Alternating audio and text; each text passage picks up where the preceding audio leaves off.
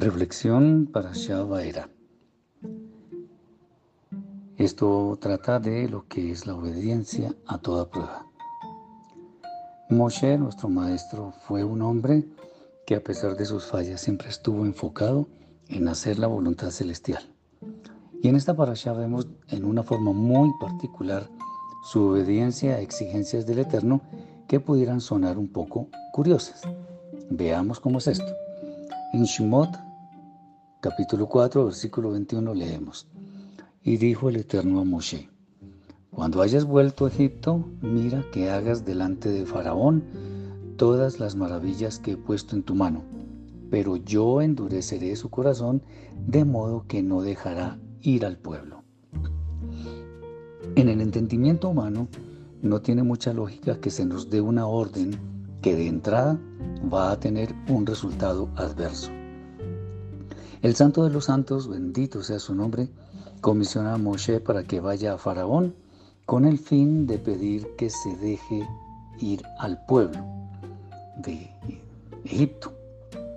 Lo interesante es que además le dice a Moshe que endurecerá el corazón de Faraón, lo que significa que la visita de Moshe no daría ningún fruto, aparentemente.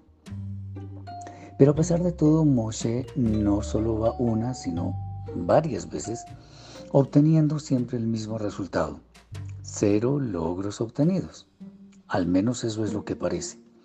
No obstante, Moshe no se está fijando en el aparente resultado inmediato, sino en la meta, que va mucho más allá de simples momentos que no son favorables. Por ello, no duda en hacer caso al Eterno, sabiendo que todo esto no es sino una cadena de eventos que muestran el total control del cielo y que terminarán glorificando al Rey de Reyes, el Santo bendito es. Esto fue cumplido después en forma rigurosa. Hoy en día, cuando tenemos delante de nosotros algunas pruebas que pudieran parecer absurdas, muchas veces optamos por el camino fácil de depender de las personas creyendo que la solución de lo inmediato se encuentra en sus manos. Pero nada más lejos de la realidad. El Eterno, rebajándose de su gloria, si es que así lo podemos decir, nos prueba para ver cuán apegados estamos a su voluntad soberana.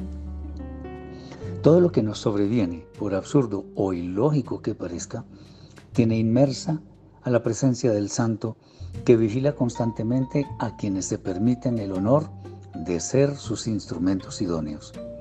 Por todo esto, es muy pertinente hacer a un lado nuestra facilidad para quejarnos por las adversidades, teniendo en cuenta que más que lo que ellas parecen, son verdaderas oportunidades para demostrar a nuestro Padre Celestial cuánto le amamos.